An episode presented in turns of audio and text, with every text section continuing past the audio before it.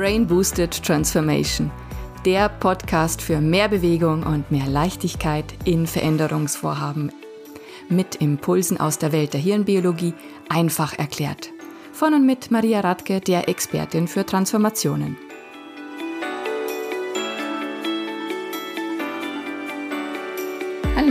Herzlich willkommen zu dieser neuen Episode meines Podcasts. Heute zum Thema Unternehmer-Mindset, unternehmerisches Denken. Hierzu möchte ich heute zur Abwechslung mal wieder über eine Studie berichten. Eine Studie der Hirnforschung über das Thema Wie denken Unternehmer? Und wir schauen uns an, eben was genau unternehmerisches Denken aus der Brille der Neurobiologie bedeutet und warum das Thema Unternehmer-Mindset nicht nur für Unternehmer per se wichtig ist, sondern auch für Mitarbeiter, Führungskräfte in großen Unternehmen. Es lohnt sich auf alle Fälle bis zum Schluss in dieser ohnehin sehr kurzen Folge dabei zu bleiben, denn wir werden uns auch anschauen, welche Vorgehensweisen unterstützen denn in Unternehmen das unternehmerische Denken per se und was können Mitarbeiter, Führungskräfte tun, um die Muskeln des unternehmerischen Denkens auch stärker zu trainieren? Und los geht's. Also unternehmerisches Denken. Wenn ich bei einem großen bekannten Online-Buchhändler nach diesen Begriffen recherchiere, dann erhalte ich eine Trefferliste von über 10.000 Einträgen. Sehr viele Experten tummeln sich auf diesem Gebiet, die da darstellen, welche Persönlichkeitszüge Unternehmer typischerweise haben, welche besonderen Kompetenzen man als Unternehmer benötigt, um erfolgreich zu sein. Also jede Menge Ratgeber, die aus unterschiedlichen Perspektiven beleuchten, was unternehmerisches Denken bedeutet und was man dafür benötigt. Auch wenn sich die Abhandlungen im Detail auch unterscheiden können, so bleiben immer wieder die gleichen Begrifflichkeiten hängen. Also es gibt eine klare gemeinsame Schnittmenge der Definition oder Erläuterungen der verschiedenen Autoren, was unternehmerisches Denken äh, bedeutet. Was glaubt ihr denn? Was ist denn so eure Assoziation? Das erste, was euch einfällt in Sachen unternehmerisches Denken? Überlegt kurz für euch, was ploppt sofort auf? Und dann lasst uns mal einen kleinen Abgleich machen mit der Liste der immer wiederkehrenden Begriffe. So, da haben wir Machertum, da haben wir Chancen erkennen, Risikobereitschaft wird sehr, sehr häufig erwähnt innovatives Denken. Natürlich, es geht darum, neue Ideen zu finden, Möglichkeiten nicht nur zu erkennen, sondern auch zu schaffen. Ganz wichtig, Entscheidungsfindung. Unternehmer, die haben eine große Fähigkeit, Entscheidungen zu treffen. Anpassungsfähigkeit gehört damit dazu. Dann Geduld und Beharrlichkeit in der Umsetzung der eigenen Ziele. Inspirations- und Begeisterungsfähigkeit einerseits und Pragmatismus und Realitätssinn andererseits. Also alle, die ihr da zuhört und das unternehmerische Denken in euch verinnerlicht habt, ich hoffe, ihr fühlt euch da angesprochen und mit Sicherheit gibt's da noch verschiedene weitere Aspekte, die auch noch dazu gehören. Wenn wir an Unternehmer denken, dann haben wir meist die typische Vorstellung eines Gründers vor Augen. Jemand, der eine Idee hat und diese umsetzen will, auf die Straße bringt und dann eben Unternehmen gründet, um das Ganze strukturiert weiter zu verfolgen, an den Markt zu bringen und zu expandieren. Denken wir an Gründer, denken wir natürlich auch an die Startup-Szene, wo es gang und gäbe ist, nicht nur ein Unternehmen zu gründen, sondern mehrere nacheinander. Ich beobachte immer wieder, dass Gründer und Gründerinnen oft auch eine Art Heldenstatus ähm, erlangen im Sinne von, dass sie diese Eigenschaften oder Persönlichkeitszüge von Geburt an in sich tragen, eben des äh, mutigen Voranschreitens, des Machens, der Risikofreude, der Entscheidungsstärke. Und obwohl es auch zahlreiche psychologische Studien zu dem Thema, wie denken Unternehmer, wie handeln Unternehmer gibt, gibt es nach wie vor keine wirklich wissenschaftlich fundierten Belege dafür, ob das angeborene Persönlichkeitszüge sind oder ob die Kompetenzen der Unternehmer erworben sind im Laufe der Zeit über die Bewältigung der Herausforderungen. Dies ist mir deswegen so wichtig zu erwähnen, weil es eine Riesenfalle sein kann, also anzunehmen, dass man solche Eigenschaften per Geburt einfach mit sich bringt oder auch nicht. Das heißt, entweder ich denke, ich bin Unternehmer, ich fühle mich als Unternehmer oder eben nicht.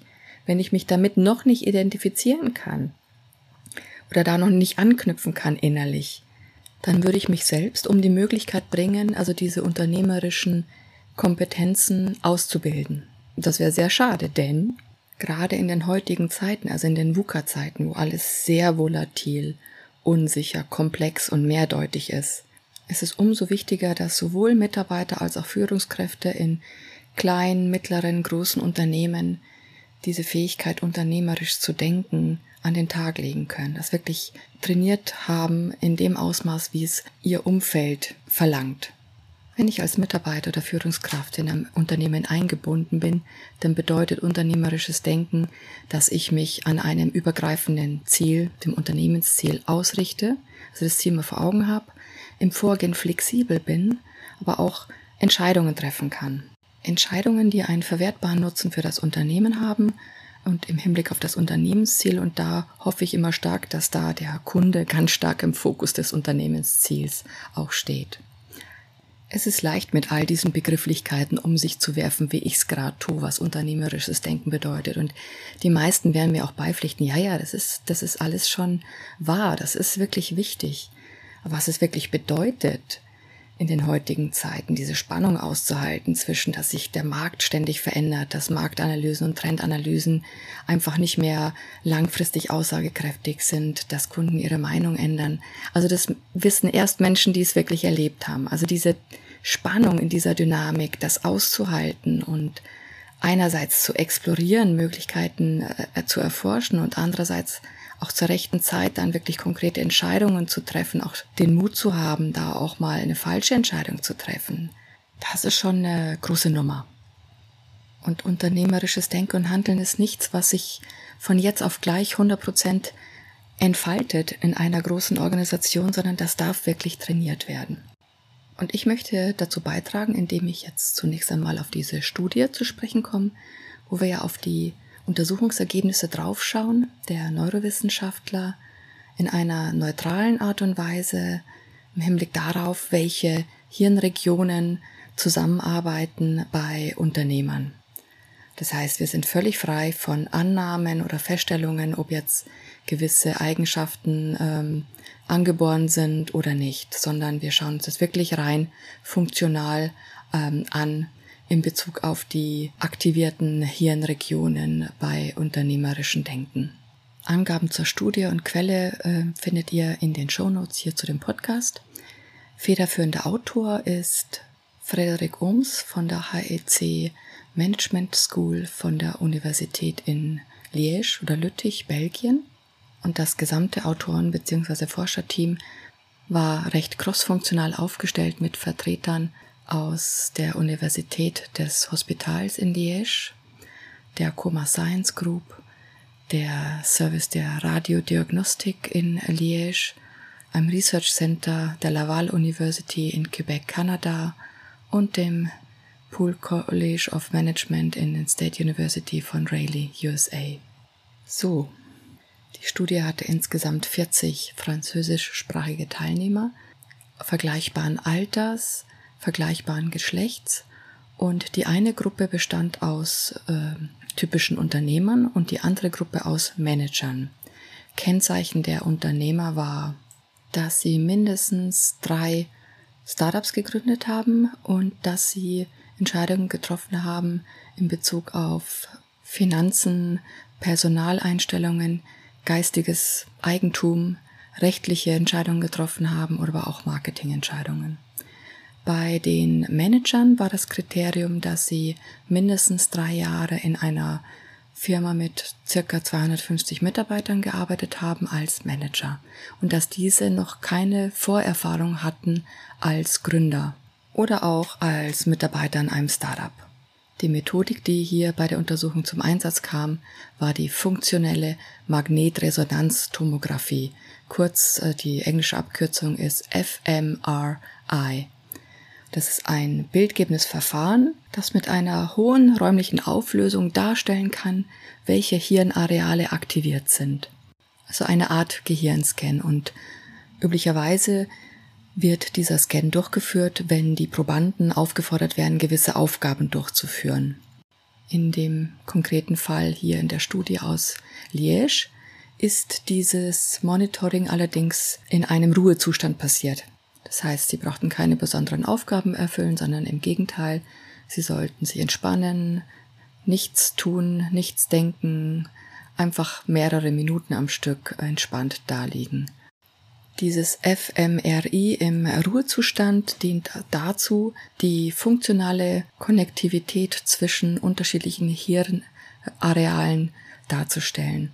Also die Annahme, also nicht nur Annahme, sondern auch wissenschaftliche belegte Aussage ist, dass auch im Ruhezustand gewisse Konnektivität zwischen Hirnarealen ablesbar oder darstellbar ist und dass das ein Zeichen darauf ist, wie stark historisch bedingt in der Vergangenheit diese Hirnareale auch zusammenarbeiten.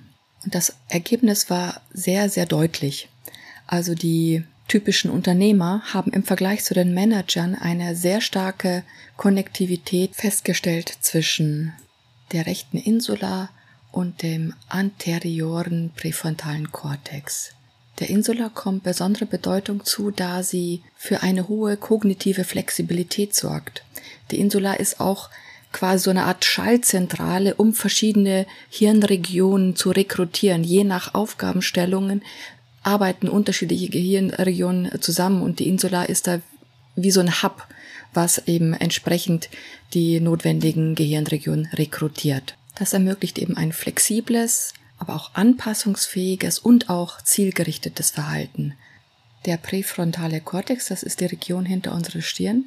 Hier werden Funktionen höchster kognitiver Kompetenz abgedeckt. Dazu gehören die Handlungsplanung, die so dem Machen, dem Machertum entgegenkommt, dann die Emotions- oder Affektkontrolle, das heißt, ich bin als Mensch in der Lage, meine Emotionen zu regulieren und in angemessene Handlungen zu übersetzen.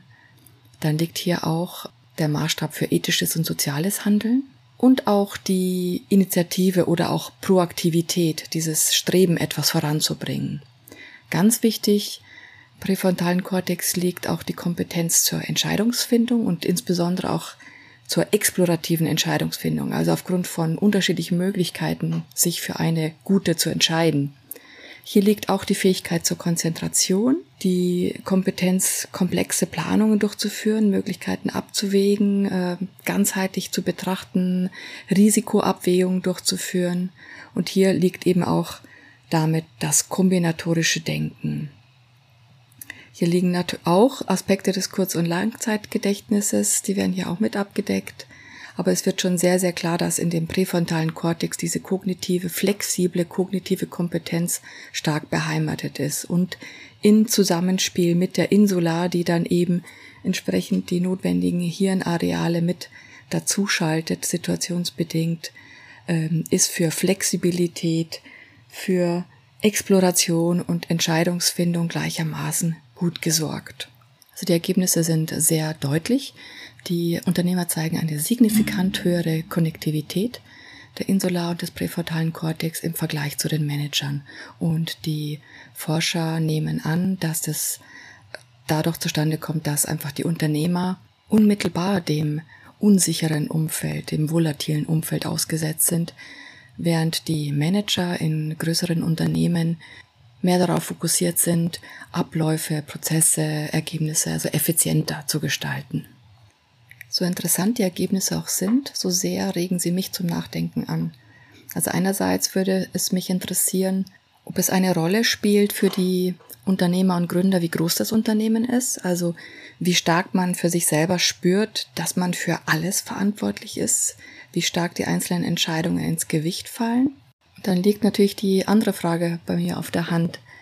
Ist es so, dass nur weil man einer größeren Organisation angehört, mit mehreren hundert Personen bis hin zu Tausenden, dass die Masse der Organisation einiges abfängt im Sinne von, dass die Risiken nicht so spürbar sind, dass die Marktdynamik den einzelnen Mitarbeiter vielleicht gar nicht so stark erreicht?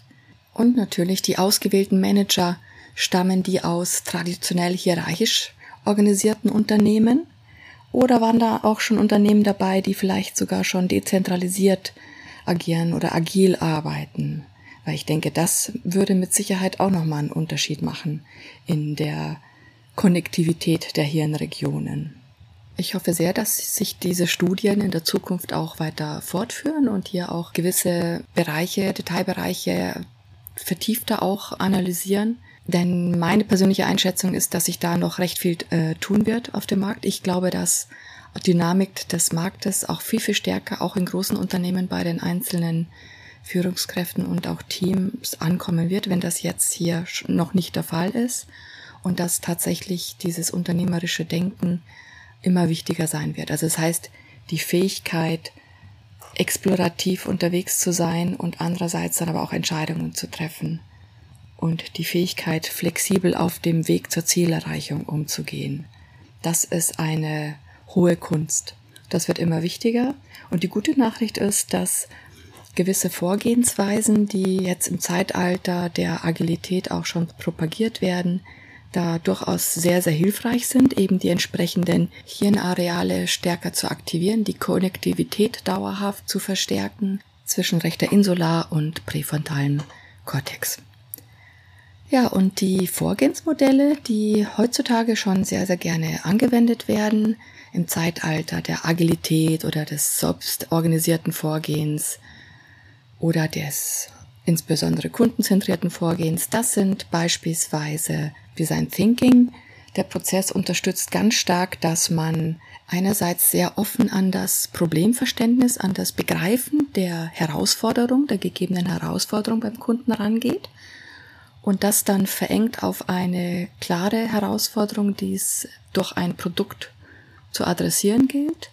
Und dass man dann auch wiederum in eine sehr, sehr explorative Erforschung von unterschiedlichen Möglichkeiten geht, die sich dann im Verlaufe des weiteren Prozesses auch wieder verengt auf ganz klare Umsetzung von Prototypen, wo man sich direkt an Kundenfeedback einholt und durch klare Entscheidungsfindung auch die Entwicklung des Produkts oder des Services sukzessive immer weiter vorantreibt. Dann ist noch zu erwähnen das Lean Startup Vorgehen, das recht häufig in Innovationsprozessen und der Produktentwicklung Einzug findet. Und zwar sowohl bei Startups bei Gründungen als auch in äh, Unternehmen, größeren Unternehmen, die agil vorgehen. Der Lean Startup Ansatz zielt darauf ab, die Produktentwicklungszyklen stark zu verkürzen und unnötige Investitionen für die Produktentwicklung zu vermeiden. Dies passiert durch das ständige Wiederholen eines Zykluses. Der Zyklus ist die Build, Measure, Learn Loop. Das heißt, ich baue etwas, setze eine Hypothese auf, was ich mit dem, was ich gebaut habe oder was ich präsentieren will, erreiche, entweder einen Kundennutzen oder auch einen wirtschaftlichen Nutzen. Ich hole mir das Feedback ein und ich messe, habe ich das erreicht, was ich äh, wollte und äh, lerne aus dem Feedback und entwickle dann entsprechend das Produkt oder den Service weiter. Also das heißt, ich exploriere und entscheide, ich exploriere und entscheide. Als nächstes ist natürlich auch erwähnenswert, dass hier die agilen Vorgehensweisen oder Scrum eine große Rolle spielen. Denn die agilen Arbeitsweisen, die fördern die Zusammenarbeit im Team, die fördern die schnelle Anpassung und kontinuierliche Verbesserung des Produkts. Der Scrum-Prozess als solcher ist so aufgesetzt, dass Teams ermutigt sind, sich schnell auf Änderungen einzustellen und regelmäßig Entscheidungen zu treffen. Und zwar in einer ganz klaren definierten Taktung und immer im Hinblick auf das große Produktziel, auf die große Produktvision hin. Das heißt, es ist eine klare Zielausrichtung, eine klare Visionsausrichtung, aber Flexibilität auf dem Weg dorthin. So zusammenfassend lässt sich sagen, es geht immer wieder darum, ein gelungenes Zusammenspiel zwischen Exploration, Flexibilität und Entscheidungsfindung zu treffen. Und da dies auch ganz stark von den Rahmenbedingungen oder dem Kontext, in dem man aktiv ist, auch stark abhängt, biete ich ein Programm an, das EFFE-Programm, wo ich in einem Tagesworkshop Organisationen, Abteilungen, Teams dabei begleite, einerseits diese generische Kompetenz in Flexibilität, Entscheidungsfindung und Exploration zu stärken, andererseits aber auch kontextspezifisch Fallbeispiele durchzuspielen. Es ist wie ein lockerflockiger Fitnessworkshop für Effe. Exploration, Flexibilität und Entscheidungsfindung. Wer Interesse daran hat, der kann mich gerne kontaktieren. Siehe meinen Kontakt in den Shownotes. Abschließend möchte ich nochmal diesen großen Vorteil unseres Gehirns nochmal darstellen. Die Neuroplastizität, also die Fähigkeit unseres Gehirns, sich durch Erfahrung zu verändern, anzupassen.